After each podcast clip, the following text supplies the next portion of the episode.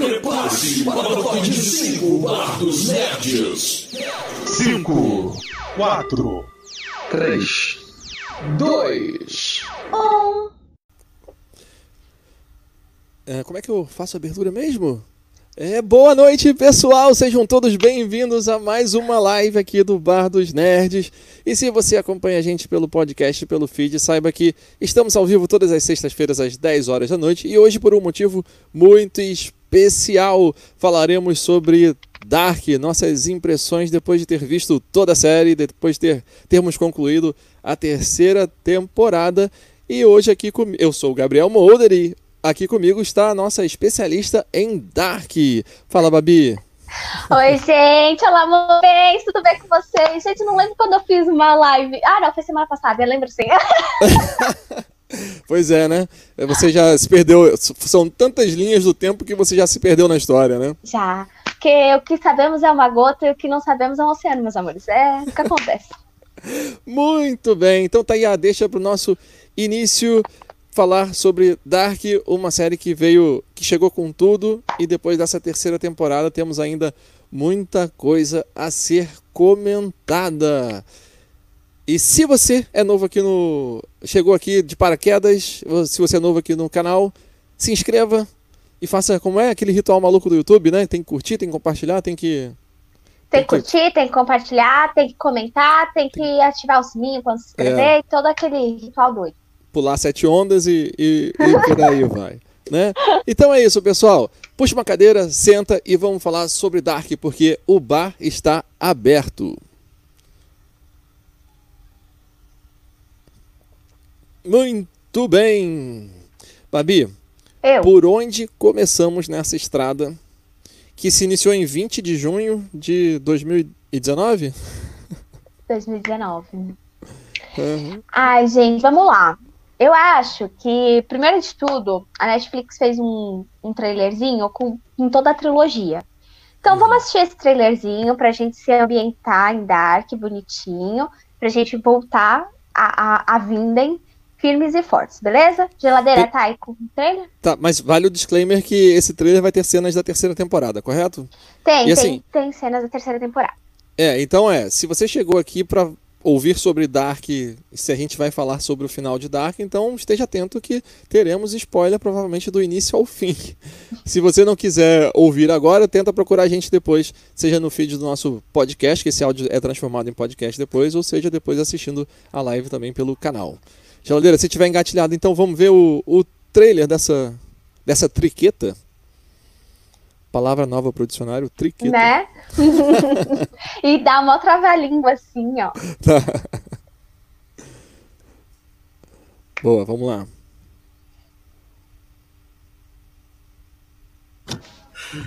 Alles ist miteinander verbunden. Zukunft, Vergangenheit und Gegenwart. Nickel!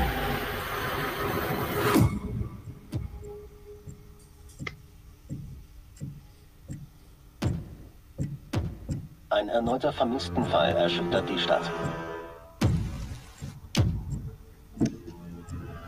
Ich will Nickel zurück. Welches Jahr haben wir? 1986. Jonas, jetzt melde dich doch endlich mal. Wie soll das gehen? Irgendwo in der Höhle ist ein Riss in der Zeit oder was? Es lässt sich durch die Zeit reißen. 33 Jahre rückwärts. 33 Jahre vorwärts. Kannst du mir mal sagen, was es soll? Draußen gibt es zwei Gruppen, die um die Vorherrschaft über das Reisen durch die Zeit kämpfen. Es ist ein Kampf zwischen Licht und Schatten. Die Apokalypse. Es wird wieder passieren. Deine Rolle in all dem hier ist viel größer, als du denkst. Willkommen in der Zukunft. Es geht um all É engraçado viver alguns personagens assim que depois a gente descobre a relação deles com a trama total. Aber jede Entscheidung für etwas ist doch immer eine Entscheidung gegen etwas. Es muss einen Weg geben, das alles zu ändern. Er will, dass der letzte Zyklus beginnt. Die Apokalypse, sie muss geschehen. Aus welcher Zeit bist du? Die Frage ist nicht aus welcher Zeit sondern aus welcher Welt. Alles Alles wird auseinanderbrechen. In dieser Welt. Genauso wie in deinem. Ich will, dass es hier endlich aufhört. Alles. Nicht mehr lange. Dann beginnt der letzte Zyklus. Dick. Der Anfang ist das Ende. Und das Ende ist der Anfang. Alles ist miteinander verbunden. Zukunft, Vergangenheit und Gegenwart.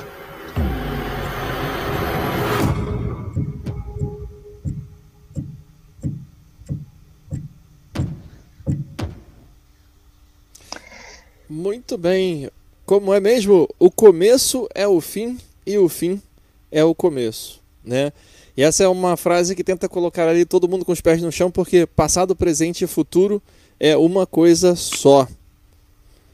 Né? E vamos lá, então, começando algumas coisas bem interessantes, assim, primeiro da nossa relação com o seriado, Babi. Ih, eu tô ouvindo um retorno aqui, calma aí. Peraí. Pronto. Já tirei o, o retorno aqui. Foi falha técnica. Bom, nossa relação com o seriado. É, primeiro lugar, é assim: Dark é, é um seriado de ficção científica, talvez seja um daqueles seriados de ficção científica mais hardcore possível, mesmo sem você perceber. Porque assim, quando a gente fala sobre viagem no tempo, o negócio buga a nossa cabeça. Né? Porque tudo é possível e ao mesmo tempo nada é possível. a história está sempre re sendo reescrita e ao mesmo tempo ela não está sendo reescrita. Né? É... Babi, me conta aí, o que, que te chamou a atenção para assistir esse seriado pela primeira vez? Então, quando Dark estreou, na semana que ele estreou, é, eu achei que era um seriado real oficial, para você ter uma ideia, que era um, um, seriado meio meio de terrorzinho, porque ele tem aquela coisa. coisa. meio sombria, meio lúgubre, né? Uhum. E eu pensei que era algo de terror. E aí, é engraçado porque só depois, assim, acho que uns dois, três episódios, é que eu fui entender que tinha nada de terror. O negócio era sobre viagem no tempo. E aí caiu a ficha e tudo começou a dar um nó. E eu fiquei, gente, eu preciso saber o que acontece agora nesse negócio. E aí uhum. Dark virou assim, minha fave, porque era engraçado, eu assistia um episódio por dia. E depois do quarto episódio da primeira temporada, eu tive que assistir tudo de uma vez, porque eu só ficava, gente, não é possível o que tá acontecendo. pois é, né? É, ele vem nessa nessa onda de seriado que o, o final do, do episódio que você assistiu ele linka direto com o início do, do próximo episódio, né? Tornando impossível você esperar passar o tempo para é, para assistir né, o próximo episódio. Você tem que consumir logo em, sequência. Né? E é curioso, Babi, que eu tive a mesma impressão que você. Eu, eu não curto muito o tema terror, né? E quando eu vi Dark, eu nem ouvi muito do. Não fui saber muito do burburinho que estava acontecendo a respeito. E pela imagem do garotinho com a capa amarela, eu tinha certeza que era um seriado de terror. Né? Capas amarelas são tão icônicas na, na cultura pop, tão referenciadas a uma coisa de terror, né? livro do Stephen King, que é, não tinha outra opção né? E aí eu vi o Bar dos Nerds falando sobre esse seriado, eu falei, ah, não sabia que esse seriado poderia ser tão interessante assim, acho que eu vou, vou pular os spoilers aqui e eu vou assistir então o seriado. E eu fui surpreendido por uma trama muito bem escrita e toda essa questão de viagem no tempo que é um tema é, que desde De Volta para o Futuro, digamos assim, talvez tenha sido meu primeiro contato com viagem no, no tempo, eu acho fascinante, eu gosto muito de consumir histórias que falam é, que falam sobre sobre todos esses paradoxos temporais que você pode é, ter em uma, é, em uma história. Né? Existe esse ponto que me incomoda no, no Dark, na forma como é lançado os episódios. É que é tudo lançado ao mesmo tempo. E eu passei, senti muito isso nessa última temporada, porque se esquivar de spoiler é muito difícil na internet. Né? É, ou seja, ou você assiste tudo de primeira, ou já era. ou você se isola, você se numa, isola. numa bolhazinha e, tipo, esquece, sabe? Uhum. É, é, é bem assim. você não teve esse problema. Que assim que lançou, 4 horas da manhã, você estava lá ligado na TV assistindo. Quatro horas da manhã. Eu e o Fabrício. Aliás, Fabrício, se você estiver assistindo a live, beijo, obrigado por me acompanhar nas minhas loucuras. Você Muito sempre é o bem. máximo comigo. E eu e o Fabrício tava lá assistindo. Aí eu assisti uns três episódios. Aí eu comecei a dar aquela piscadinha. Eu falei, não, Dark, a gente tem que prestar atenção. Eu falei, vou digerir esses três episódios e depois a gente continua. Dei uma cochilada, voltei, mas voltei assim, ó, num pique. E nem não entrei nas redes sociais, não fiz nada. Falei, eu vou só maratonar. Acabou. Eu assisti assim no dia que, que estreou. Assisti no Uhum. dia do apocalipse. Deu tempo ainda de assistir antes do mundo acabar. Muito bem. É, e eu tive que fazer realmente. É, usar muitas técnicas aí para conseguir esquivar do, é, dos spoilers, né? Porque, infelizmente, na minha rotina aqui de casa, eu não conseguia ficar tanto tempo ligado na TV para assistir os oito episódios numa tacada só. Né? E, a bem da verdade, eu acabei de assistir o último episódio, alguns minutos atrás. Né? E, e eu consegui fugir de todos os spoilers. né? Ainda bem que eu já não uso mais tanta rede social como antigamente. De qualquer forma, eu já fui lá no Facebook e deixei de seguir os grupos de Dark. Silenciou tudo. Quando vi alguma coisa falando. é, como foi lá no, na fanpage do Bar dos Nerds no Facebook, postou também alguma coisa do Chaves, né? É, Ai, relacionado a. Dark. Eu não fui ver, com medo de tomar um spoiler. Não, Então- pior que não tem um spoiler, é só tipo Sim. aquela, aquela loucura dos paradoxos de quem é filho de quem e quem é pai de quem, que Dark Uhum. sempre tem. E, e aí fizeram um, foi muito bom. Também tem um que. Ah, o Jonas, o Jonas limpinho passando na sua timeline pra te deixar em paz. Gente, sério, essa Excelente. temporada. Eu tenho uma teoria pra mim. Aliás, eu e o Fabrício temos uma teoria que quanto mais viagem no tempo você faz, quanto mais você viaja no tempo, menos você toma banho, porque é exatamente o que acontece nessa temporada, gente. Isso, e ao mesmo tempo eu tenho uma outra teoria, né? Que viajar no tempo é um excelente enxaguante bucal.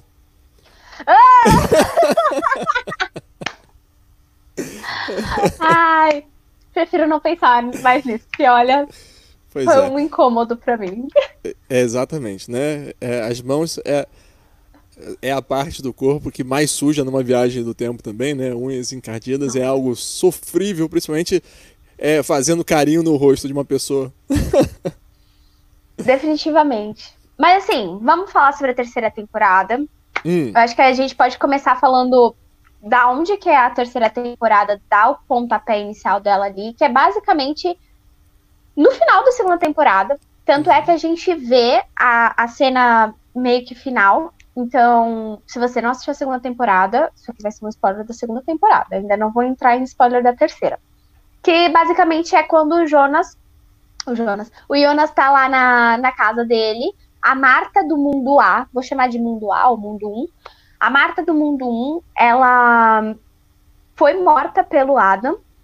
E a Marta do mundo 2 vem e salva o Jonas. Então é basicamente parte daí. E aí a gente vai ver o Jonas chegando no mundo 2 e descobrindo essa vinda em alternativa. Você curtiu o primeiro episódio, Gabriel? dessa terceira temporada? É. Sim, eu curti bastante. Porque eu vi muita gente falando que ah, foi repetitivo e não sei o quê, porque a gente é reapresentado toda essa vinda novamente, né? Sim, mas é, é o, mas o ponto de partida é completamente diferente. Você tá olhando uma história que é nova, que não tem, que tem os mesmos personagens, mas o, o principal não tinha, né? Você é apresentada a personagem principal daquela nova realidade, que no final das contas é a Marta, é o Jonas da, da Terra 2, né? Da, inclusive com a, é, com a capa amarela. E a única coisa que eu, que eu conseguia pensar é, ok, eles estão apresentando um universo novo em uma temporada. Vai dar certo isso? A gente vai conseguir explorar isso? Mal sabia eu que para uma triqueta funcionar mesmo tem que existir ainda um terceiro universo, né? Pois é, gente. Ai, já começamos com os spoilers. Vamos falar. Toma na cara. Ups. Ah, eu, eu gostei muito dessa temporada. De uma forma geral, eu acho que essa temporada veio para encerrar a história. E mais do que isso, ela ousou, porque ela fez assim: a gente vai encerrar a história, mas a gente vai ampliar esse enredo. Vocês não vão ver só pouquinha coisa, não, do que a gente já tinha mostrado. A gente vai ousar e vai trazer mais coisas para vocês. E, cara, para mim, tudo se encaixou e tudo fechou de um jeito tão bom. E hum, sentindo para mim que não foi corrido. Eu uhum. acho que foi, foi fechadinho muito bom. Foram oito episódios. Eu achei. Eu até tava reclamando quando falei, ah, podia ter dez episódios, porque, né, eles estão ampliando esse mundo para explicar várias coisas. Mas, cara, não, eu achei que fechou tão bem assim que oito episódios foi, foram suficientes e a gente entende tudo bonitinho ou não, porque é Dark. E eu achei que ficou muito bem fechado. A, a qualidade técnica tá absurda, absurda como sempre. A caracterização dos personagens, a, as histórias, a linha do tempo maluca, mas como ela vai se encaixando bonitinho e contando a história de todo mundo e mostrando como todo mundo tá conectado ali mesmo. Quando eles falam tudo está conectado, gente, acredita, tudo está conectado. Pois é. é. Existe uma coisa que é muito difícil em histórias que, que envolvem viagem no tempo, que é você conseguir contá-las sem ter furo no roteiro. E eu acho que Dark conseguiu entregar um trabalho, é, se não perfeito, mas bem próximo da, é, da perfeição, em que eu pessoalmente não consigo encontrar é, furos no roteiro. Né? É, pode ser claro que eu acabei de assistir, né? pode ser que daqui a pouco, da terceira vez que a gente assiste, a gente comece a levantar essas possibilidades de, é, de furo do roteiro. E assim como você, eu achei que é, eu até comentei isso com você um pouco é, ao longo dessa semana, né? Que eu terminei de ver o sétimo episódio na quarta-feira. E eu só tive tempo de assistir o último episódio hoje, né? E quando eu assisti o sétimo episódio, é, a Cláudia aparece no finalzinho e contando uma outra história. E que eu pensei, caceta, a gente chegou até aqui sem saber disso. E aí, de repente, é apresentado um outro tema que vai ser abordado em apenas um episódio não vai dar certo. Mais uma vez, eu, não vai dar certo isso. Vai ficar muito corrido, vai ficar cheio de remendo, caramba. E ao mesmo tempo, eu senti assim, igual como eu senti no final da segunda temporada. Estou começando a entender a trama. De repente, um fato vem, vem uma, uma personagem de um outro universo e fala: ah, Meu Deus, eu não estou entendendo nada. Ainda tem muita coisa que eu não sei o que está acontecendo. Mas no final das contas, é, a gente está entendendo tudo. O que acontece é que vão sendo apresentados outros fatos e não é que é, a história seja confusa. Na verdade, é que a, a, a, gente vai descobrindo a história ao longo do caminho. Né? A, o, eu tive um pouco dessa sensação de que eu estava sendo feito de trouxa no final do sétimo episódio da terceira temporada, de que eles iam fazer uma estratégia que Hollywood costuma fazer muito, né? Eles contam uma história e aí depois eles desmentem toda essa história para apresentar aquilo que eles queriam para falar. Tá vendo? Você não adivinhou essa história. Né? E não é o que acontece com o último episódio de Dark. Na verdade, eles contam, é, apresentam mais temas ali, apresentam também mais respostas e não fica corrido. Fica tudo muito bem encaixado e é, eu não sei se eu digo tudo muito bem esclarecido, né? Porque há uma, umas escolhas de não falar muito sobre alguns personagens. E isso também é muito inteligente porque ele pega alguns personagens como os principais de toda essa história e investe neles.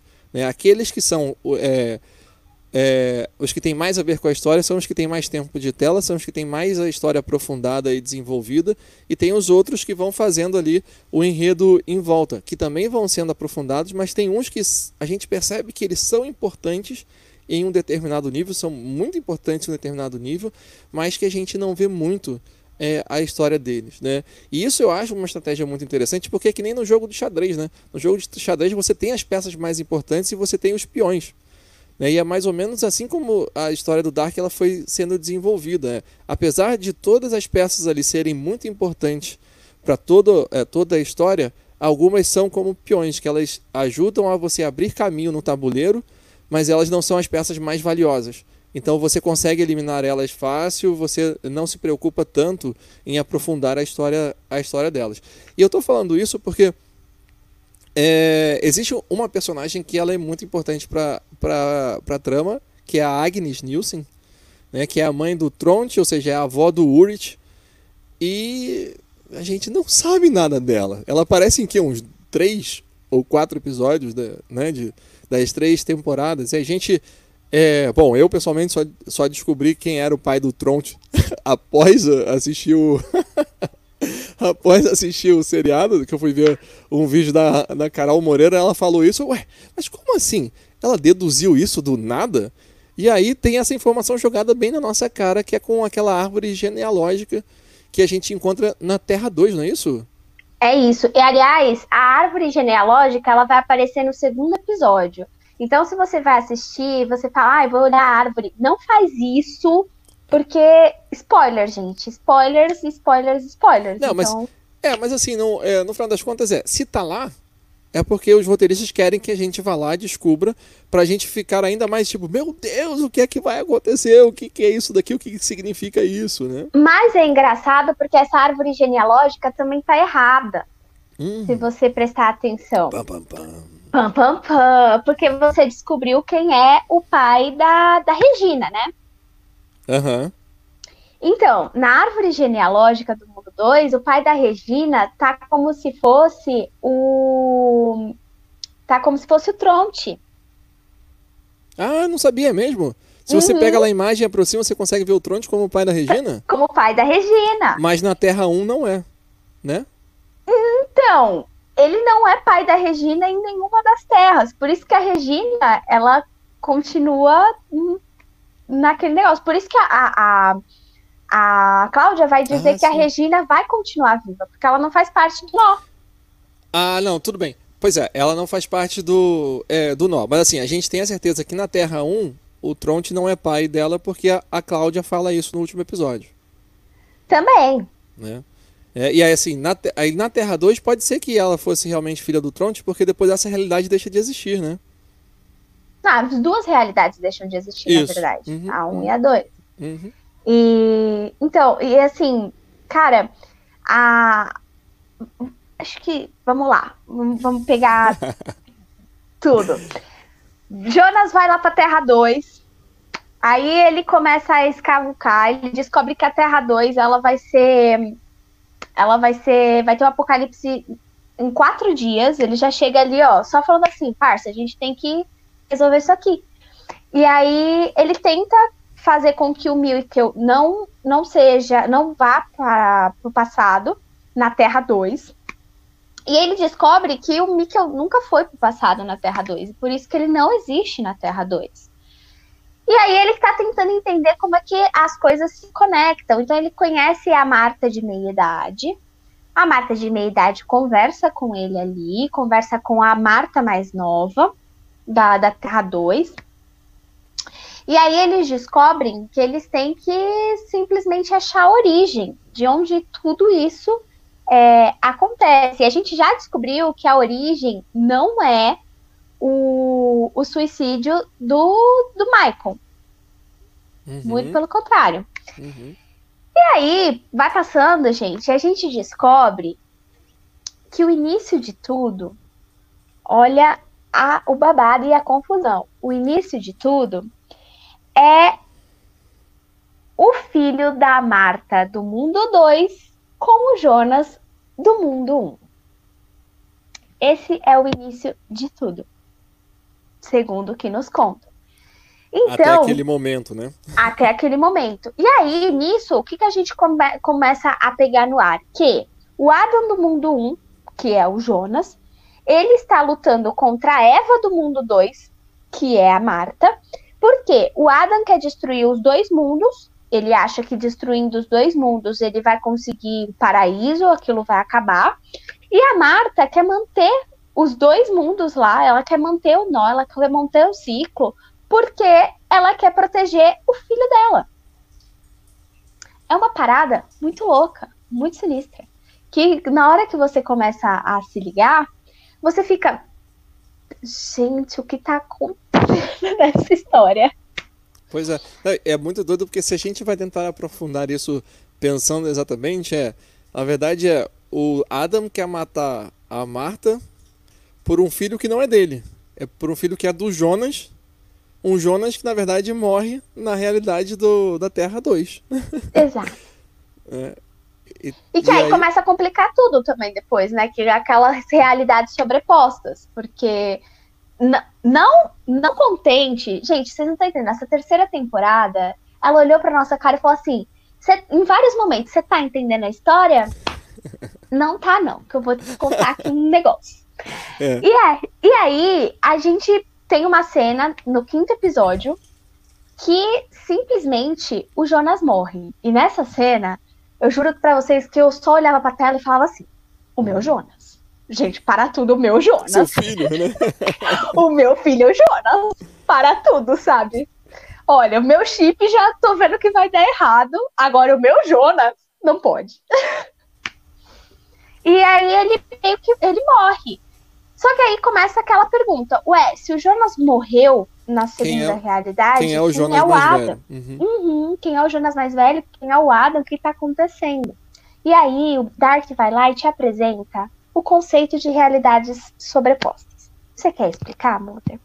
Eu não sei nem por onde começar, né? Eu acho que a, a única forma que isso fica claro na minha cabeça é que, da mesma forma como tem a Terra 1 e tem a Terra 2, você tem a realidade da Terra 1 e você tem a realidade da Terra 2. Ou seja, você tem duas histórias paralelas acontecendo e que esses personagens eles existem de forma independente nessas realidades. Mesmo Jonas tendo ido da, da Terra 1 para a Terra 2 e morrido, isso não afeta uma outra realidade que é a realidade da Terra 1 que está acontecendo em paralelo com a Terra 2. Né? E isso é muito complexo. Mas ao mesmo tempo, o, o roteiro vai te dando essas dicas, né? Porque a Marta, quando vê aquilo acontecendo, ela fica balançada, porque ela eh, se apaixona daquele jeito místico e existencial pelo Jonas que vem da, eh, da Terra 1. E ela não entende o que é que está acontecendo ali. E ela só sabe que ela está completamente apaixonada por aquele cara e, a, e as versões delas do futuro, inclusive de um futuro não muito distante, é quem mata o Jonas. Enquanto ela está balançada, o Jonas da Terra 1, o Adam da Terra, né, que é o Jonas da, da Terra 1, manda o que a gente descobre depois que é o Magnus e a Francisca para pegar ela. E aí ela vai para 1800 e tanto, que é onde eles foram parar ao final da. Nossa, é muito complicado isso. Ao final da, da segunda temporada, né? E apenas para entregar a partícula de Deus pro, é, pro Jonas, né? Então, assim, você tem essas realidades que elas são paralelas, elas acontecem de forma independente, mas elas se auto, auto-influenciam. É isso. E aí, a gente tem duas realidades paralelas acontecendo. Uma realidade em que o Jonas meio que se salva sozinho do apocalipse de Vinden, de Vinden na Terra 1. E a outra realidade que a gente viu no final da segunda temporada, que é quando a Marta é, salva o Jonas da, do apocalipse da Terra 1. Então, ou seja, aquele, aquela aparição da Marta da Terra 2 salvando Jonas, não é que foi quebrado o ciclo. Ela estava quebrando o ciclo. Não, muito pelo contrário. Ela estava fazendo, continuando o ciclo, só que numa realidade alternativa.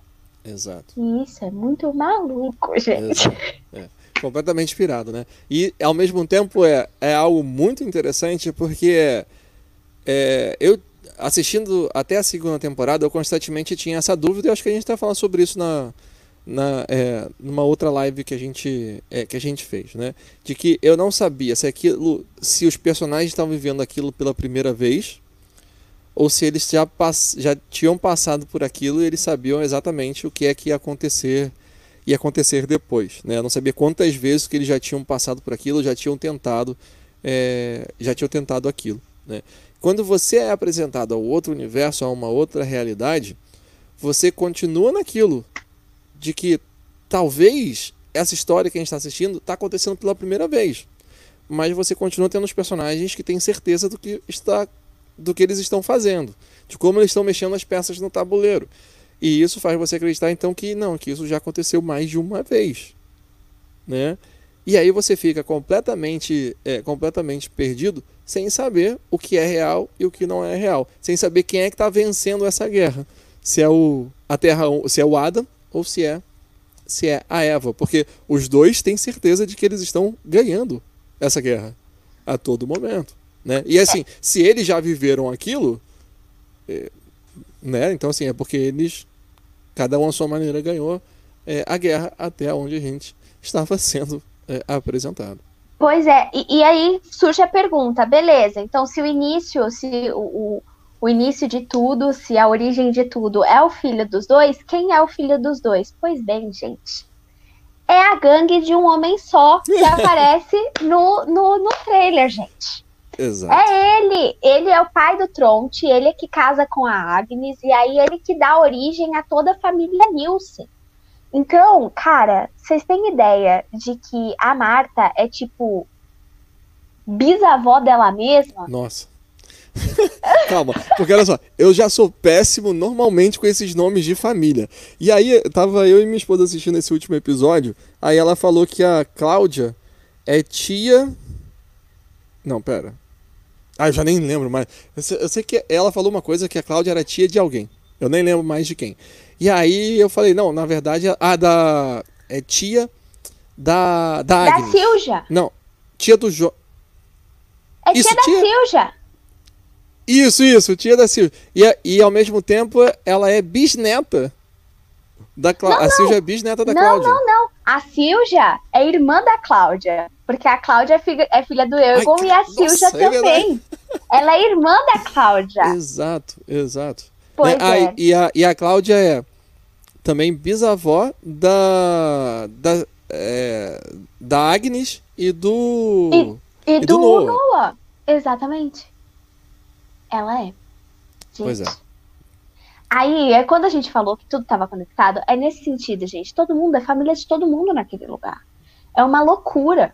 É uma loucura sem pés nem cabeça. Exato, né? E isso é importantíssimo para a história porque eles estão constantemente tentando desatar o nó.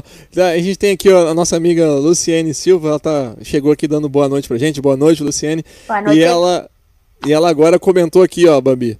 Socorro! Pois e uma é. risada. Não sei se é porque ela tomou um spoiler agora ou é porque ela também ficou super confusa com toda a história do, do Dark.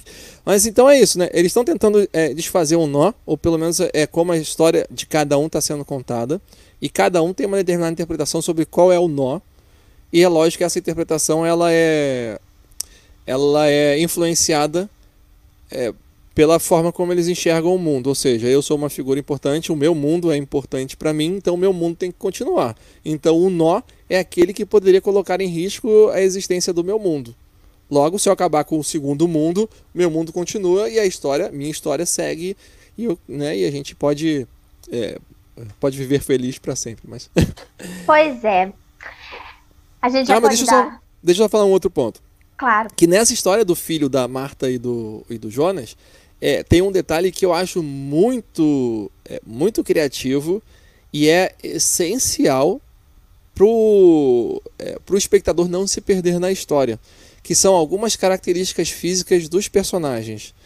O filho da Marta e do Jonas tem o lábio leporino, né, uma cicatriz bem nítida aqui no, é, no lábio. E o lábio leporino é você, a criança nasce com, com aquilo. Pode fazer uma cirurgia reparadora, dependendo do, é, do grau da, da lesão quando nasce, né? Que é quando o lábio nasce aberto, aqui é, o lábio superior nasce aberto, né?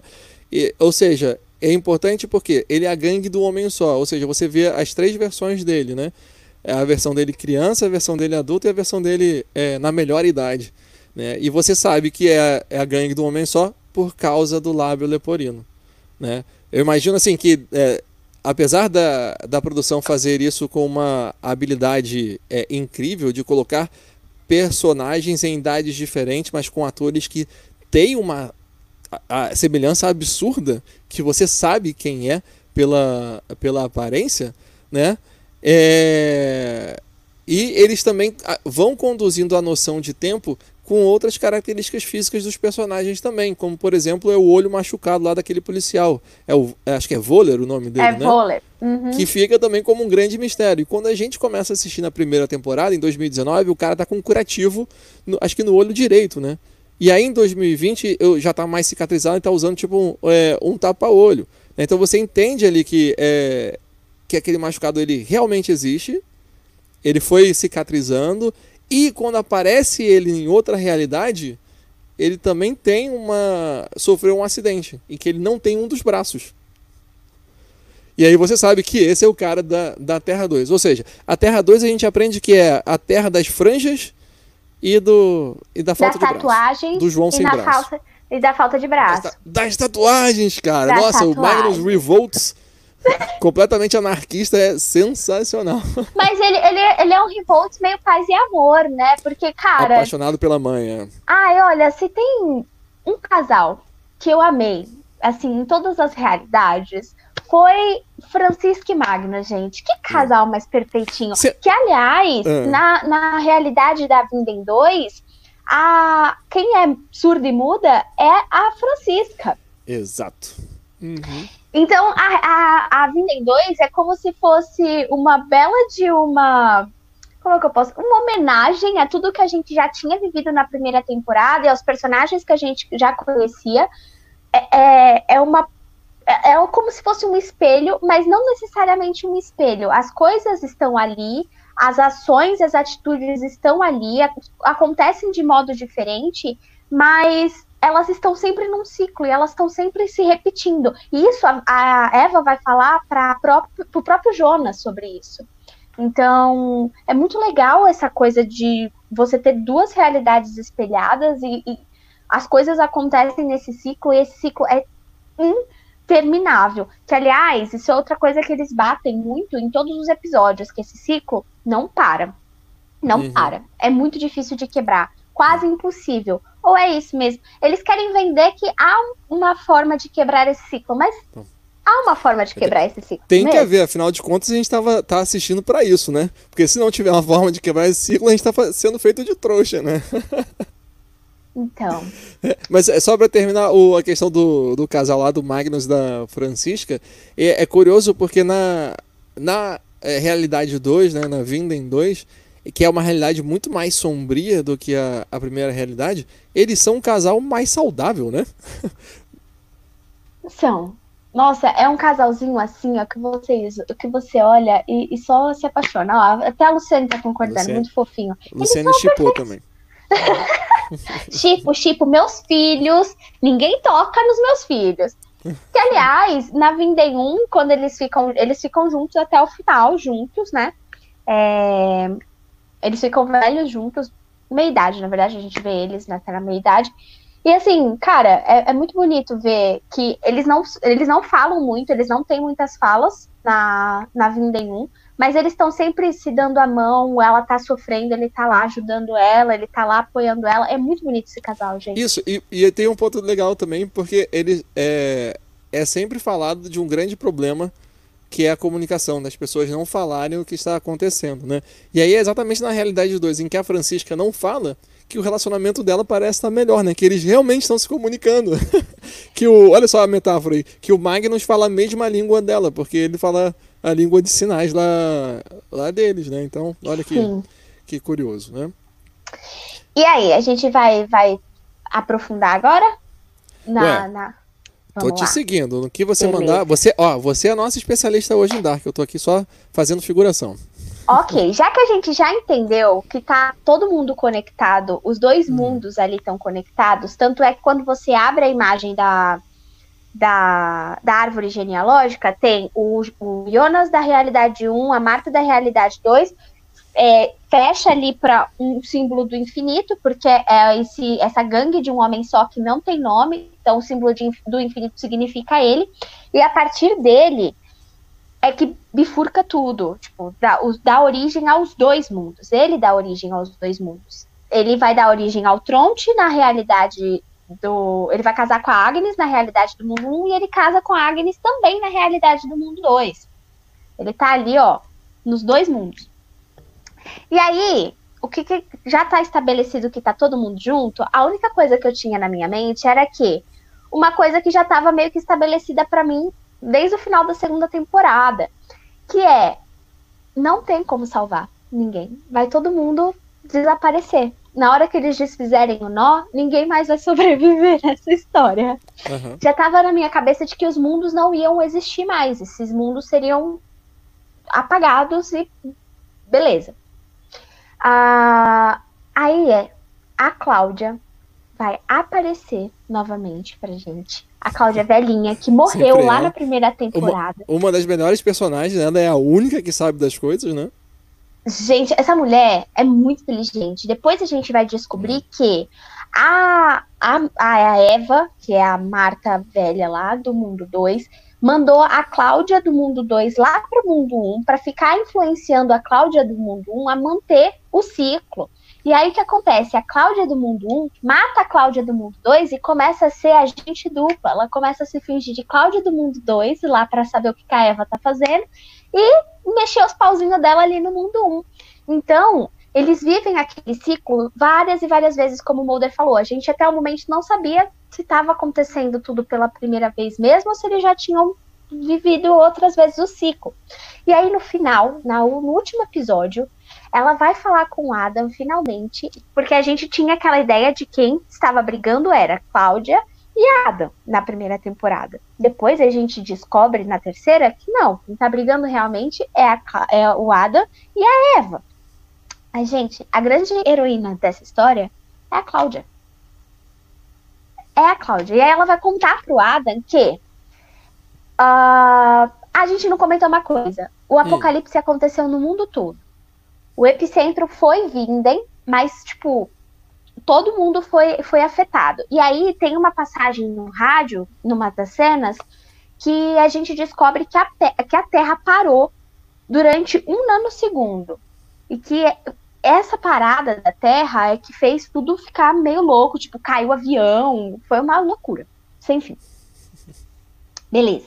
Sabendo disso, a Cláudia descobriu que nesse nanosegundo abre possibilidades para que eles possam fazer algo de diferente nesse ciclo. Eles nunca conseguiam porque eles não sabiam como fazer. Isso, o pessoal da Terra 1 não sabia disso, né? Quem sabe, quem, acho que quem descobriu isso foi a Eva na, na Terra 2, né? Uhum. Exato. Aí a Cláudia, que estava trabalhando como agente dupla, falou: putz, ó, bem pensado. Então, ela quebrou o ciclo ali, nesse nanosegundo. Ela usou esse nanosegundo para quebrar o ciclo, que foi o quê? Ir até o Adam pela primeira vez, ela nunca tinha ido até o Adam, e falado para o Adam como é que ele fazia para quebrar o ciclo, que é simplesmente o quê? Ele, ela foi até lá, disse, olha, tu vai pegar o Jonas, tu vai mandar ele pegar a Cláudia do mundo, do, a Marta do mundo 2, e para um terceiro mundo, sim, gente, um terceiro mundo, porque a origem está no terceiro mundo. Quer contar a história agora, Mulder, da origem mesmo? Ué, podemos, podemos ser, ó, o geladeiro tá dizendo aqui, ó, que foi esse um segundo que você falou, que a avião caiu e tal, que o tempo parou, foi o estalo do Thanos. Só sente uma coisa, geladeira, a Cláudia coloca o Thanos no chinelo, hein? Acho que ela pega a manopla do infinito dele e acaba com a raça dele. Nossa, fácil. Ó, e o Misa tá falando aqui, ó. Fala Bardos, bom ver vocês ao vivo depois de assistir Clube de Compra Dallas. Concordo com a geladeira, foi o estalo do Thanos que fez essa bagunça toda em Dark. Pois é. Muito bem, boa noite, Misa. Seja bem-vindo aí a nossa. Ó, a gente já tá nos spoilers já, hein? Toma cuidado. Se não é. quiser ter, ter sua experiência. Bom, é para alguns estragado, né? Mas a grande verdade é que é o desenrolar da história que é o barato da, da coisa toda, né? É, bom, Aí, nesse caso, Babi, também há um ponto que eu não entendi muito bem como que a Cláudia intuiu, como que ela descobriu uh, como fazer isso, né? Como, qual era a verdadeira, a verdadeira origem, né? Porque ela entende que há essa pausa que pode se tentar alguma coisa, pode se tentar reescrever a história. Entretanto, é Adam e Eva estão analisando isso por pontos errados. Né? Eles acham que a origem está num lugar, mas na verdade a origem é outra. E então, para completar aquela a famosa triqueta, né, que me parece que é aquele símbolo que eles, eles referenciam a todo momento, né, que é, é, a princípio é está escrito num, é, num diário. E a grande revelação do dono desse diário também foi uma, uma coisa dessa, dessa terceira temporada, né? E a gente vê esse símbolo lá, acho que na primeira temporada já, né, com as datas de para onde você pode viajar no tempo, que são os ciclos de 33 em 33 anos. E, Babi, sabe por que, que eles fazem de 33 em 33 anos? Não sei, por quê? É uma referência a Arquivo X, que no Arquivo X tem um episódio Assassino Imortal, que era um cara que comia o fígado das suas vítimas e ele hibernava de 30, de 30 anos em 30 anos. Então eles pegaram a referência dali pra. Imaginei que fosse mesmo. Eles assistiram Arquivo X, entendi. Com certeza, tem mais outras lá que já até falei em, algum, em alguns outros momentos, né? Mas aí a gente, a gente vai aprendendo que existem é, sempre três pontos importantes dentro da trama, né? E a gente acha que tem três pessoas. É, eu achava que até a segunda temporada tinham três pessoas querendo reescrever a história, que era o Adam, a Cláudia e o Noah.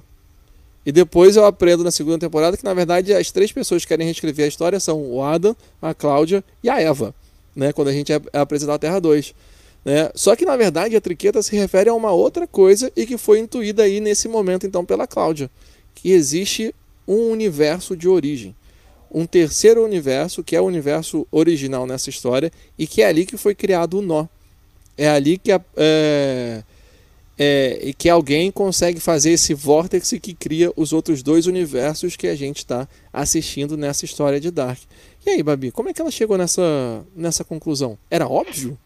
Então, ela estudou, ela aconteceu várias e várias vezes, tanto que ela diz pro, pro Ada, ele pergunta se aquilo já tinha acontecido, e ela fala que é a primeira vez, e aí ela pergunta, ele pergunta para ela quantas vezes uh, ele já matou a Marta. Ele, ai, gente, ele mata a Marta, tá? Só dando um spoiler gratuito aqui pra vocês. Ele vai matar a Marta. O Misa tá falando que eu cortei o cabelo. Cortei, Misa, eu cortei já... o cabelo, mas não foi muito não, Misa. Não foi. Tá vendo? É... Observador o rapaz. Né? Aí é... ela fala que eles já, já fizeram isso várias e várias e várias vezes e que ele nunca entende por que, que, por que, que o ciclo não fechava. E aí ela estudou a árvore genealógica e ela reparou que existiam algumas pessoas que não estavam conectadas a toda essa confusão, que não estavam dentro do nó. Então, ela entendeu que, basicamente por isso, essas pessoas deviam estar também espelhadas em outro mundo. E quando ela via que a Regina morria tanto no mundo dela como no mundo da Marta 2, ela entendeu que ela não podia ficar dentro do nó. Então, ela entendeu que, bom, se ela não tá aqui, ela não tá aqui, ela sempre morre, provavelmente ela deve estar em um outro lugar onde ela continua, ela continua viva onde dá tudo certo para ela. Outra coisa que a gente tem que observar também em Dark é a questão da chuva. Eu já falei também no vídeo, ah, no vídeo da semana passada que a chuva ela mostra pra gente que tá acontecendo alguma coisa muito ruim nas realidades. Pode reparar, quando o Mikkel, quando o Mikkel some, tá chovendo. Quando. Quando o apocalipse acontece, só chove na realidade 1, né? É Exatamente, só tá chovendo. Então, sempre que tá rolando a chuva ali, é alguma coisa de ruim acontecendo. E ela foi pegando todos esses pontos e ela intuiu que existia uma outra realidade. Ela foi fazer o quê? Viajar para outra realidade. Ela viajou até aquela outra realidade e é por isso que ela entende o que está acontecendo. Ela conta a história do porquê que aconteceu tudo isso. E, bom, basicamente o que aconteceu, gente? O Tannhaus, lembra do Tannhaus? Então, Tannhaus sempre estava jogado nessa história, né? O que, que, que tem a ver com isso? O Tannhaus, o relojoeiro lá, ele tem um filho. E a gente é apresentado a esse filho durante essa temporada e a gente descobre que o filho dele morreu num acidente de carro. Só que esse filho morreu também, tanto nas realidades, na Vinda em 1, como também morreu na realidade de origem. Ele morre e aí, na realidade de origem, o Tannhaus ele acaba entrando numa depressão e ele constrói uma máquina do tempo, que seria uma máquina do tempo que ele quer voltar no tempo para poder é, evitar a morte do filho, da esposa e da, da netinha dele. Só que acontece, essa, essa máquina do tempo que ele constrói em 1800, 1986 dá ruim na verdade, ele destrói o mundo dele, ele faz o apocalipse no mundo dele e acaba dividindo a realidade dele nas duas realidades, nos dois mundos ali de vindo, meus amigos. Então, esta é a verdadeira origem. E isso aconteceu em 1986. Por isso que a, o acidente no, da, na usina nuclear, que meio que abre as passagens ali de Vinden, acontece também em 1986. Ó, o Mesa aí tá perguntando: que Marta? A mãe do Super ou a mãe do Batman? Na verdade, essa daí é a Marta, mãe do infinito, que dá origem a, a toda a família, a árvore genealógica de Vinden, basicamente. Pois é, ou seja, ela é mãe e ao mesmo tempo tataravó dela mesma. Exatamente. Deve ser tataravó, né? Já fica bem distante. e sendo que aí você falou é, todos esses pontos em que eles é, descobrem a, a origem, no final das contas é o último episódio. Né? Isso é apresentado pra gente no último episódio. A origem é contada pra gente no último episódio, o que tem que ser feito é contado pra gente no último episódio. E o último episódio poderia ser a temporada inteira, de uma certa forma. Sim. E eles conseguiram fazer algo mágico ali. É que eles contaram toda essa história sem ficar corrido, sem ficar com furo, sem você sentir que estão é, cortando partes para a história poder, poder avançar. Então foi algo que eles é, foram pensando, talvez provavelmente eles já tinham essa ideia ah, desde o princípio na, é, da cabeça, né? E, e, é algo maravilhoso de se ver nessa forma como é feito é, seriado que é possível hoje em dia, que é uma forma com início, meio e fim, que independe. Bom, para ele ter mais temporadas depende de audiência. Entretanto, é o roteirista me parece que tem uma certa é, autonomia para contar a história dele, sem precisar se preocupar de que, se tiver audiência, eu tenho que produzir mais coisa a respeito. E eu achei isso simplesmente fantástico porque ele contou uma história sem barriga. Sem, sem algo que ficasse monótono, sem algo que ficasse do tipo, ah, não acredito, vai tocar nesse assunto de novo. Né? Então, isso é. Eu acho que isso é fundamental para uma história bem contada. Né? E que talvez só, é, seja possível hoje na realidade do, é, dos streams, em que você tem realmente é, seriados encomendados, né? Pois é, gente. E aí, é, eu acho que Dark ela foi extremamente poética. Quando ele, quando ele faz isso, Adam vai até a, a casa do Jonas. Ele tinha acabado de matar a Marta. E aí a gente volta na cena inicial de novo da, da temporada, que eu achei isso fenomenal. Tipo, o final, o, o começo é o fim, o fim é o começo. A gente volta na cena inicial, que é a Marta morta ali. E o Ada entra de novo na cena, ele fala, mas o que, que você quer de mim? O Jonas Jovem pergunta, o que, que você quer de mim e tal. Ele, cara, acabei de descobrir aqui um negócio que, assim, é agora que a gente tem que fazer a parada, porque senão não vai dar mais certo, porque é o nanosegundo, é aquele, aquele aquela, aquela janela no ciclo onde ele vai conseguir mudar tudo pela primeira vez, ele vai conseguir quebrar o ciclo e destruir as, as realidades.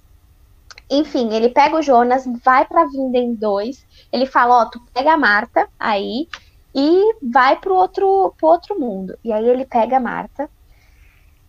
Eles vão assim, ó, pra um lugar. Como é que eu posso chamar aquele lugar, Mulder? Porque eu não sei como é que eu posso chamar aquele lugar. Sabe as interestelar, sabe? É. Sabe Interestelar, que quando o. A quinta dimensão, né? Uhum. É, o personagem principal ele fica preso ali, ele vai se com, comunicando é, com a filha dele. Então, eles vão para tipo, um lugar assim. E eles se veem quando são, são crianças. Eles se veem ali.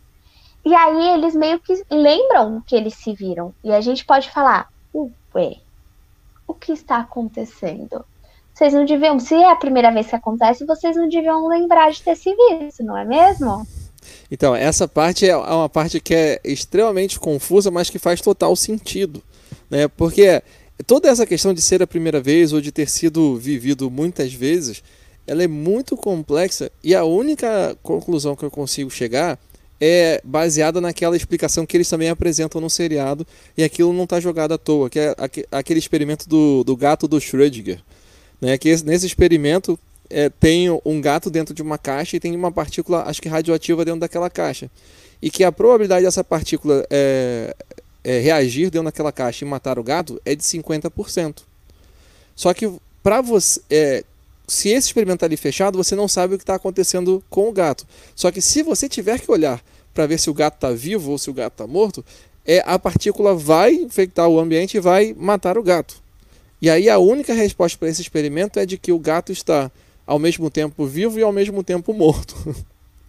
né? E acho que todo o seriado foi baseado em cima disso, né? Que aí você tem tipo duas realidades, então eles usam isso como a base para explicar a realidade 1 né? e a realidade 2, mas ao mesmo tempo isso funciona para explicar toda essa questão da viagem no tempo e como é possível todas aquelas histórias. Porque eu fico pensando, né, será que eles viveram mais de uma vez essas coisas? E eu acredito que a resposta é não, que eles viveram uma única vez. Por exemplo, é, eles sabiam o que ia acontecer. O, o, a, o, Adão, o Adam e a Eva sabiam o que ia acontecer. Mas eles sabiam o que ia acontecer porque eles haviam vivido aquilo. Né? Eles têm a, a, realidade do que eles viveram e não que eles viveram muitas vezes, porque se eles viveram muitas vezes aquilo, é, é, eles não têm como saber que se eles viveram é, muitas vezes aquilo, porque eles só têm uma existência. Né? Então, assim, é, é preciso intuir que todas essas realidades aconteceram ao mesmo tempo. É, na, desde o momento que a gente está assistindo a série. Porque é. Sim se você se... for levar em conta que o ciclo, foi, o ciclo foi quebrado, você quer dizer? É, sim e não. É, se você levar em conta a, o, todo o paradoxo da viagem do tempo. Porque, veja, é, eles estão lá no limbo tentando é, reverter a origem. Mas se eles conseguem reverter a origem, eles não foram lá para o limbo. Porque eles nunca existiram. Então, o simples fato deles estarem ali no limbo naquele momento já não faria sentido. A não ser que você possa é, pegar essa resposta do experimento do Schrödinger para saber que aquilo, ao mesmo tempo que aconteceu, não aconteceu. Pode ser também.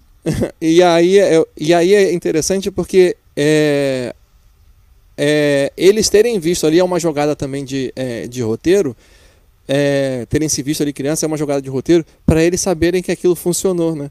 Para eles saberem que aquilo que eles estão vivendo agora, que eles conseguiram desfazer o nó, não foi um sonho que aquela é uma confirmação da realidade que eles que eles acabaram de, de alterar, que eles acabaram de, é, de viver. Pois bem, meus amigos, Mulder hum. está nos contando aqui que eles terminaram com o ciclo, mas eu acho. ah, sim! Não, pois então, é só. Aí tem essas coisas que, estão, que continuam sendo brilhantes dentro do, é, do roteiro. Né? Exato! Porque o ciclo foi quebrado, e aí os personagens começam a ser a, apagados. Mas ao mesmo tempo mostra uma cena da, do, do Adam né, com a Eva, o Adão e a, e a Eva, em que a Eva tinha certeza de que o, o Adam ia matar ela. Porque ela havia visto essa cena acontecendo quando ela era pequena. Né? E aí o Adam ele hesita e a Eva pega a arma dele, ou pega a mão dele com a arma e aperta o gatilho nela para ela para ela morrer, para aquilo acontecer. E a arma não dispara. Né? E aí o Adam mostra as balas na mão dele que ele já tinha tirado é, isso antes. E aí é curioso porque é, é como se antes deles simplesmente desaparecerem, é, os neurônios ali do Adam é, se conectaram de tal forma que ele reescreveu uma história que ele é como se ele também já soubesse antes dela acontecer. Então. Porque se ele não ia é, matar ela, porque ele tira, tiraria as balas para mostrar para ela, tá vendo? Eu tirei as balas antes de antes de te matar, né? Mas Diga. então, eu tenho uma outra teoria que é muito pam, pam, doida, pam. Ah. mas eu tenho. Vamos hum. lá. Jonas e Marta chegam no terceiro mundo lá, no mundo de origem, e aí eles param no eles param no. No ponto de ônibus, né? No ponto de ônibus lá de Vinden. E eles encontram o, o filho do Tannhauser vindo de carro. Reparem, meus amigos, que esta cena está chovendo. Tan, tan, tan. Logo. Tá, não, só tá, não só tá chovendo, mas quando o Tannhaus é, é, aponta isso pro filho, tá chovendo. E o filho fica extremamente revoltado. Pô, tô falando de mim aqui, você tá falando da chuva, não tem nada a ver com a história. Pois é. Reparem que está chovendo. E aí, eles. O, o Jonas e a Marta estão no meio da estrada, o, o filho do Tannhaus tem que desviar e eles pa ele para o carro e aí ele vai falar com eles. E aí ele vira e começa muito bravo. E o Jonas, tipo, parça, vai pra casa, vai. Meio que faz isso pra ele. Ele acha muito, tudo muito estranho ali, e aí ele vira e fala, meu, vamos, vamos voltar pra casa do meu pai. Ah, não, mas então, assim, é, ele usa aquela frase que você usou na, na abertura, né? Que o que sabemos é uma gota e o que não sabemos é um oceano. Né? E que aí E- ele se conectou com, pô, mas é meu pai que fala isso. E aí a gente descobre que essa frase é a frase do Tannhaus. Do Tannhaus da realidade de origem, tá, gente? Exato. Da realidade de origem. Pois é. Ele ouve essa frase do Jonas e aí ele vai embora, volta pra casa. Ou seja, o Jonas quebrou o ciclo porque o, o filho do Tannhaus não morreu, o Tannhaus não vai dar a doida, não vai tentar fazer a máquina do tempo, destruir o mundo dele pra criar as realidades. Fechou? Tanto é que quando o, o filho do Tannhaus vai embora, para de chover. Que é a nossa confirmação de tipo, a coisa ruim não aconteceu, logo eles conseguiram quebrar. E aí tem aquela cena muito bonita que se eu chorei, chorei sim. que vai a galera começa a desaparecer, o Jonas e a Marta desaparecem, o Adam e a Eva desaparecem, todo mundo aí quebra um, eles meio que quebram o ciclo, acabam os dois mundos, lindo, maravilhoso, e é isso que acontece. Beleza? Beleza. E aí a gente vai pra cena final dessa temporada, gente. A cena final dessa temporada está chovendo, Mulder. Uma chuva torrencial em Vinden. Aham. E aí tem as pessoas que sobrevivem no mundo de origem, que são o Voller, o, o policial do olho machucado, a Que é a irmã- Bernadette, Isso, que é a irmã do vôlei. que é a irmã do Voller. Gente, aliás, Bernadette, maravilhosa. Eu passei o resto da temporada toda chateada porque a Bernadette tinha morrido no, no apocalipse. Sério, Bernadette, amor da minha vida. Quando eu vi que ela sobreviveu, eu falei, ai, Bernadette, como eu te amo. Aí sobra a Bernadette, sobra o Pita, que é o- o Que era casado com a Charlotte, né? Com a Charlotte. Uhum. sobra a Regina, sobra a E que aí, Ah. né? e a Regina que a gente descobre pela foto da. Que tá lá na casa, que ela é filha do. Do Bernd é, é, do Doppler, né? Bernd, Que é o, do Bernd Doppler. Ela é irmã, ou seja, ela é irmã do pai do Pita. do Helger. Uhum. Ela é irmã do Helga. E a, a Catarina também sobrevive e a Hannah sobrevive. E, gente, Hannah está grávida nessa temporada inteira. Ah, é verdade. inteira. Porque ela está grávida no mundo 2, no mundo, na Vinden 2 do, do Uric. Ah, essa parte é uma parte que eu não. Não entendi. Posso te cortar aqui pra falar esse ponto que eu não entendi? Claro. Porque é, a gente vê que na, na Terra 1 ela engravida do policial. Do É Ego. co- Isso. Né? E na Terra 2, a gente tem uma cena que a Eva tá preparando o exército dela lá para voltar no tempo e para eles continuarem a história. A história deles. Né? E aí a gente vê a, a Hannah, a gente, na Terra 2 a gente sabe que ela tá grávida do Ulrich. E a gente vê o Ego voltando no tempo é, para é, para 2020 ou 2019. E a Eva fala para ele é, fazer o possível para os descendentes dele nascerem. E ele vai exatamente para o lado da Hannah quando a Hannah vai ter o neném, né? Quando a bolsa dela estoura e ela tá sem o Urut ali perto dela e ela precisa ir pro hospital. Eu fiquei assim, what? Como assim? Esse me escapou que eu não consegui entender mesmo. Pois é. E aí, meu bem, não sei como te explicar, porque eu também fiquei. O que tá acontecendo? Beleza, você tem que continuar aí. Vai saber se a, a Hannah não, não traiu o Uric com o Egon. Vai saber. Não sei. Não sei. Acho- É, pois é. Né? Até porque, sei. gente, muito engraçado que nessa.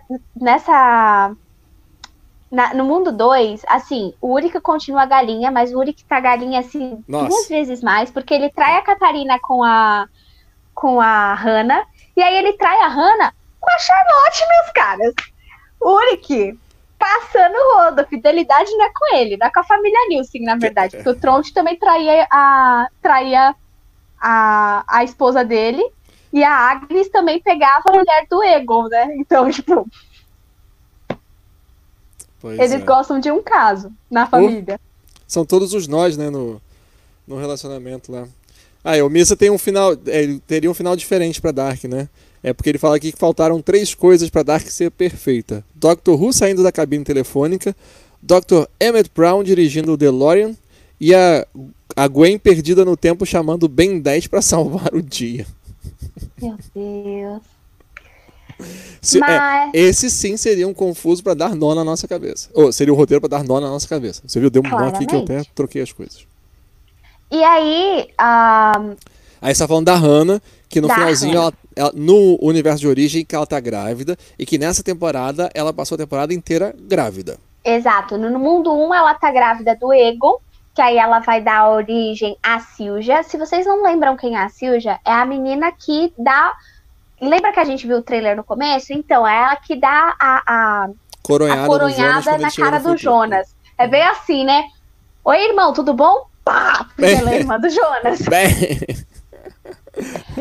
Ah, é tipo o Jonas na segunda temporada, quando é, a, a Catarina descobre que ela é a avó dele, que ele realmente vira pra ela e fala assim, e tu é minha avó. E você fica, amigo, né? Assim que você conta essas coisas pra pessoa.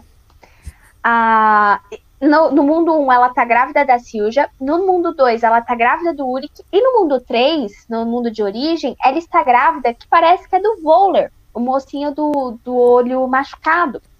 sim. E ela está enorme. E eles estão ali conversando, confraternizando. Todo mundo é amigo ali naquela mesa, ótimo, maravilhoso. E aí as luzes começam a piscar exatamente como quando você abre as cavernas de Vinden para viajar, elas começam a piscar. E a chuva. E a Hannah vira para a porta. Aliás, a, a casa da Hannah é a casa onde o Jonas morava. Ela olha para a porta e ela vê a capinha amarela. E aí ela fica toda séria e depois pergunta: Mas tá tudo bem? Aconteceu alguma coisa? E ela vira e fala assim: Eu tive um déjà vu. É, eu não sei como, mas isso daqui é a cena de um sonho que eu tive. É, ela fala do sonho dela, que é como se fosse o apocalipse, onde Isso. tudo simplesmente escurecia e aí era tranquilo. Ela, era um, ela não se sentia cansada, ela sentia um alívio, ela se sentia tranquila por aquilo e tal. E aí ela fala isso. E depois que ela fala isso, perguntam pra ela: ah, vocês já decidiram o nome? Ela, ah, a gente não sabe ainda, mas assim, eu gosto muito do nome Jonas. Ô, geladeira, tem que botar agora na edição uma, uma trilha tensa. Ou talvez aqui é da, da, daquele porquinho na Índia do pão. Sim, ela fala isso e aí acaba. Mas a minha teoria, Mulder, é Hum. que na verdade, a partir do momento que eles quebram o ciclo, um outro ciclo se inicia. E aí a gente tá vendo um novo ciclo se iniciando ali na frente deles. Tudo de novo.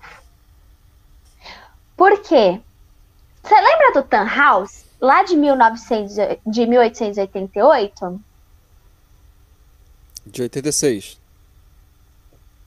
Não, de 1988. O Ah. Tan House velhinho, ceguinho. Que tá lá com o. Ah, o 1888. Jonas. Isso. Então, tem um Tan House lá que a gente não sabe muito bem quem é.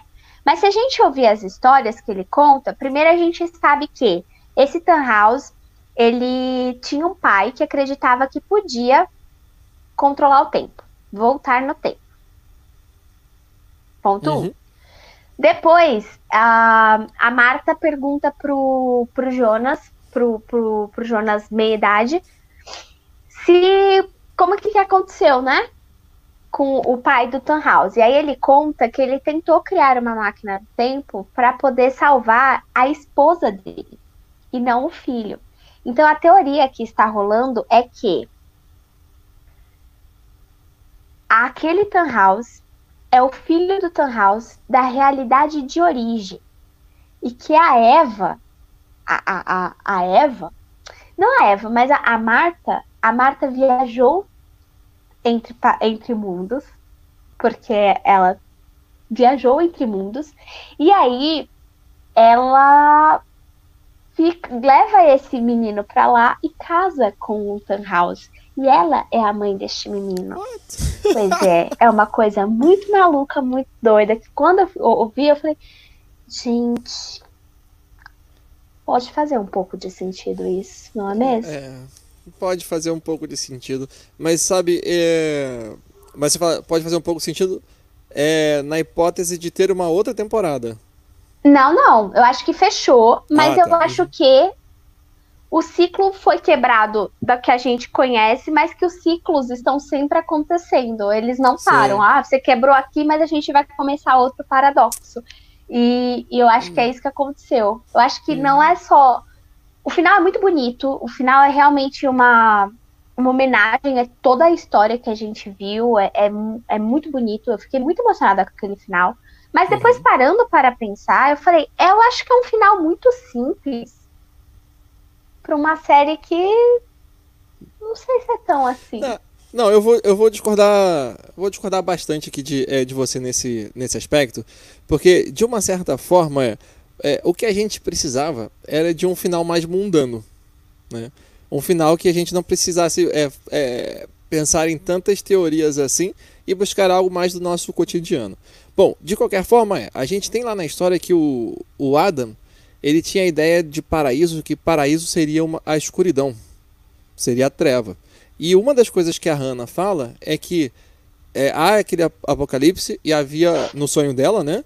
Teve o apocalipse e houve e teve esse momento de escuridão que trouxe um alívio muito grande, né? E aí eu acho que no final das contas é ela tá é, os, roteiristas botaram uma referência naquilo para é, colocar ali a ideia do paraíso depois é, na, no jantar está acontecendo que ali isso que eles estão vivendo já é o paraíso né? E a ideia toda de, a, é, de que a, a chuva está sendo sempre referenciada no, no seriado como é, como anúncio de que algo ruim vai acontecer de que algo é, algum acidente alguém vai morrer etc é, e tal está sendo ali ressignificado naquele momento em que como não te, é, a, é, a, viagem no tempo não aconteceu, como eles conseguiram desatar o nó, a chuva é apenas uma chuva, né? Em que falta esse luz e a gente pode ficar tranquilo porque falta luz quando está é, quando tá, tá chovendo, chovendo, né? E aí é quem é que nunca teve um sonho que foi tão real, mas tão real que você achou que era verdade e que você ficou com medo que acontecesse?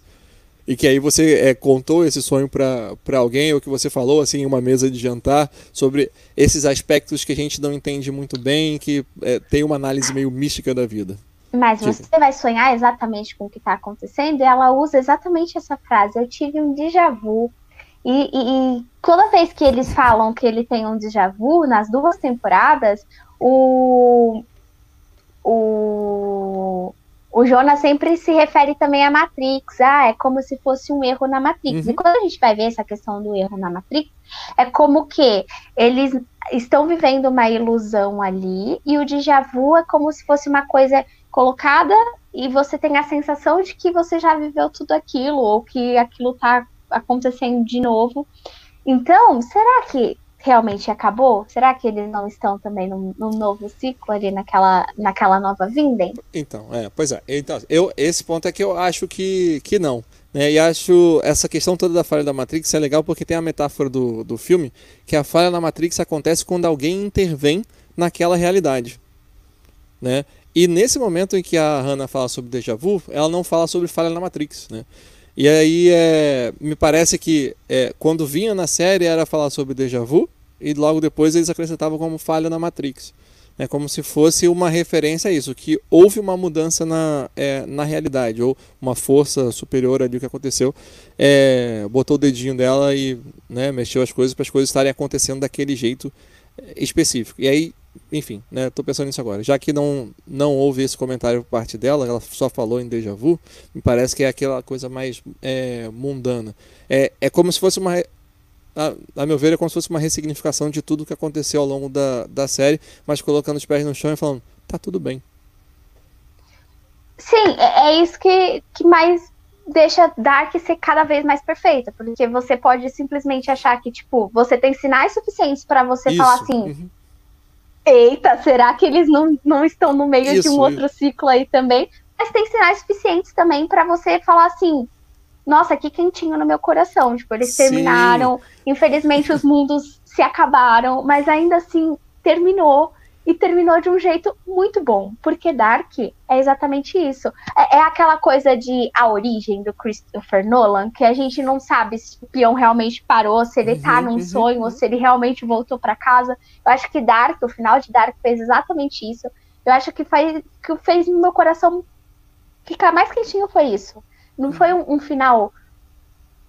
Foi um final muito tranquilo, sabe? Foi um final muito agridoce, posso falar assim, eu acho. Ah, eu não acho que foi agridoce, não. Acho que foi um final. Ah, o meu um Jonas morreu. Aquelas- É. O meu filho amado morreu. Entendi, né? Pois é, mas alguns sacrifícios precisam ser feitos. Mas sabe que aí eu acho que é uma coisa bem bacana. É, é, há uma toda a questão da referência a Adão e Eva é muito importante para a série, né? E é importante também pensar numa questão de, de relacionamento entre os dois, né? E algo que é, que é muito comum em relacionamentos são é, as brigas e as discussões quando um quer uma coisa e o outro quer outra coisa. E não consegue se, se achar um, é, um meio termo ali. Né?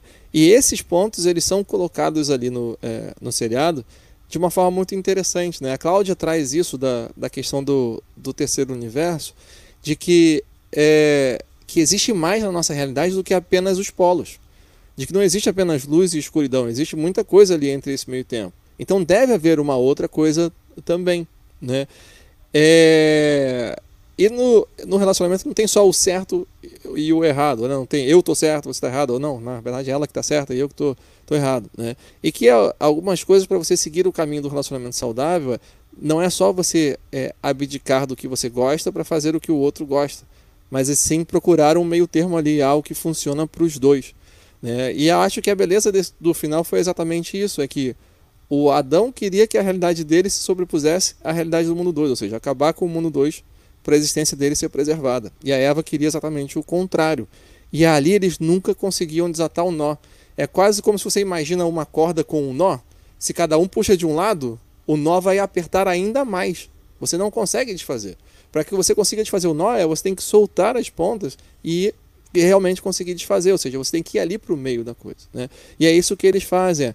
A minha realidade não vai existir e a sua também não vai existir. E ao mesmo tempo, as pessoas que a gente ama não vão morrer. Exato. E exatamente porque elas não vão existir. Sim. É, e, e, assim, é muito bonito também como essa série ela fala muito sobre amor. Porque é, essa temporada eles falam muito sobre isso. O amor do, do, Jonas pela Marta faz com que ele repita aquilo o tempo todo. E o amor da Marta pelo filho dela, uhum. por ela querer que o filho dela fique vivo, uhum. ela continua também repetindo o ciclo. E, e, o amor da Cláudia pela Regina. Pela, também, pela, pela Regina também. Faz com que ela tente a, desesperadamente manter a Regina viva. E aí é, é esse amor realmente que salva todo mundo, porque por causa desse amor, dessa, dela ent tentar entender por que, que, a Regina morre nos dois mundos, e, e é esse amor que salva tudo, porque ela descobre aonde que tá realmente essa, essa origem. Então, Dark é muito, é muito maravilhosa, gente. Dark, eu não tenho nem o que falar sobre Dark. Eu não é, consigo nem falar mais sobre Dark. É... É, não, eu ia falar uma coisa, mas na verdade eu já, já pensei na resposta para mim mesmo, então. Não, eu vou guardar para mim. É, não vou passar essa vergonha aqui, não. É, eu acho que assim. É, a gente não ouve falar numa conversa sobre uma próxima temporada é, de Dark, mas existe isso que a gente estava falando há pouco, que é, que é o maravilhoso da forma como o Dark foi escrito, é que te permite continuar conjecturando por horas e horas e horas de forma interminável, e é possível que cada um tenha a sua interpretação e seja uma interpretação é, completamente válida. Né? Até, por exemplo, eu lembro que a gente estava conversando sobre a interpretação de que o Adam, na verdade, poderia ser o Mikkel. Sim. E dentro da história existem muitas coisas, quando você começa a olhar por esse prisma, existem muitas coisas que encaixam dentro dessa narrativa e faz você pensar, caramba, poderia ser o Mikkel mesmo. E nessa temporada não tem nada que, que chegue perto de sugerir isso, é completamente vai por um outro caminho, né? Entretanto, é, todos esses detalhes que vão sendo colocados contribuem para o é, mistério. E aí, é, eu acho que é, se perde algo na experiência quando você lança todos os episódios de uma, de uma vez só. Porque a expectativa e a chance da gente conversar e formular as teorias a respeito do que, que vai acontecer no próprio episódio é algo que eu, é, que para mim é uma experiência muito nostálgica, porque eu me lembro da época que, que eu assistia Arquivo X, a gente ficava esperando para o próximo episódio o que iria acontecer. Acabava o episódio, a gente ia, é, ia na internet para comentar com os amigos também é, o que é que estava acontecendo, a gente conversava é, na escola, a gente conversava em outros é, círculos sobre o que, que ia acontecer, o que estava acontecendo, o que, que está entendendo na história. E isso, infelizmente, se perde no, é, quando você tem essa forma de, é, de conteúdo por stream, né? É, eu preferiria que a, a Netflix uh, apostasse mais nessa forma de lançar um episódio por, é, por, por semana. semana. até porque ajuda a nivelar um pouco é, o spoiler, né? Porque quando você lança oito episódios de uma vez só, são oito horas e você precisa ficar em frente à, à, à televisão, é complicado. Né? Faço também aqui uma crítica à galera produtora de conteúdo que assistiu antes, né, que foi liberado para ver antes, e que aí assim que foi lançado o, é, assim que a Netflix liberou Dark, eles já liberaram um vídeo com conteúdo sobre basicamente a série, é, a série inteira. Eu acho isso é, não se faz esfregar na cara dos amiguinhos que não que não que não assistiram, mas isso contribui bastante para é, para ser propagado é, o spoiler. E eu espero que as conversas daqui para frente não sejam é, em termos de se fazer uma nova temporada de Dark, porque agora é uma questão de honra e glória, né? De honra por parte dos roteiristas que se eles pensaram nessa história fechada, que eles possam bater o pé e definirem que não tem mais episódios de Dark, não importa os bilhões que vocês vão me oferecer, mas não tem mais episódio de Dark e de glória porque não se pedir uma outra temporada de Dark talvez seja o feedback mais positivo que esses roteiristas podem receber, porque é, entendemos que a história tem início, meio e fim, e esse final foi o suficiente para a história. Ele encerrou, ele concluiu tudo. Né? Então não há necessidade de, é, de responder a algumas outras coisas ou de, de coisas que ficarem abertas. Agora você tem que remendar tudo para você responder. Né? Então, é, eu espero realmente que a gente não veja uma outra temporada de, de Dark. E assim, algumas, algumas perguntas que ficaram abertas ali no meio do caminho, não necessariamente isso estraga a sua experiência. É Sim. uma história muito bem fechada. Óbvio que alguma coisinha, alguma ponta solta pode ter ficado, mas ela não estraga de momen em momento algum a experiência de dessa coisa toda. E você falou do Caramba, você tinha falado um negócio que eu ia falar, mas eu falei, eu vou esperar ele falar, agora eu esqueci. Ah, puxa. Vamos, vamos, vamos continuando, porque aí se eu lembrar, beleza, sem problema. É... Diga, o que mais você quer falar?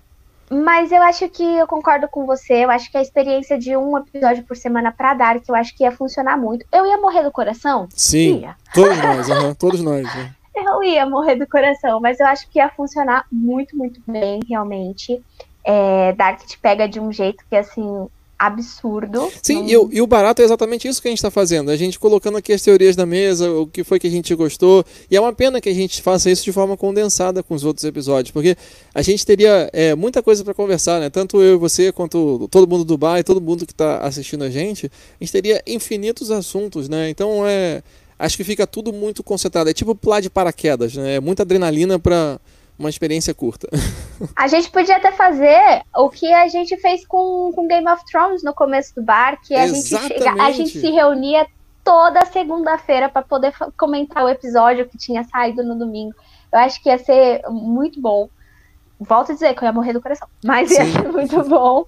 É sobreviveríamos. Ah, sim, com certeza. E assim, eu acho que os produtores não vão fazer uma segunda, uma próxima temporada. Eles meio que encerraram mesmo, eles quiseram encerrar. Vou torcer para eles continuarem, porque eu acho que isso é outra coisa que nós, como fãs de, de conteúdos, assim, de séries e, e filmes, eu acho que a gente também tem que aprender é, que tudo tem um fim e a gente precisa Isso. terminar e a gente precisa fechar ciclos. Perfeito!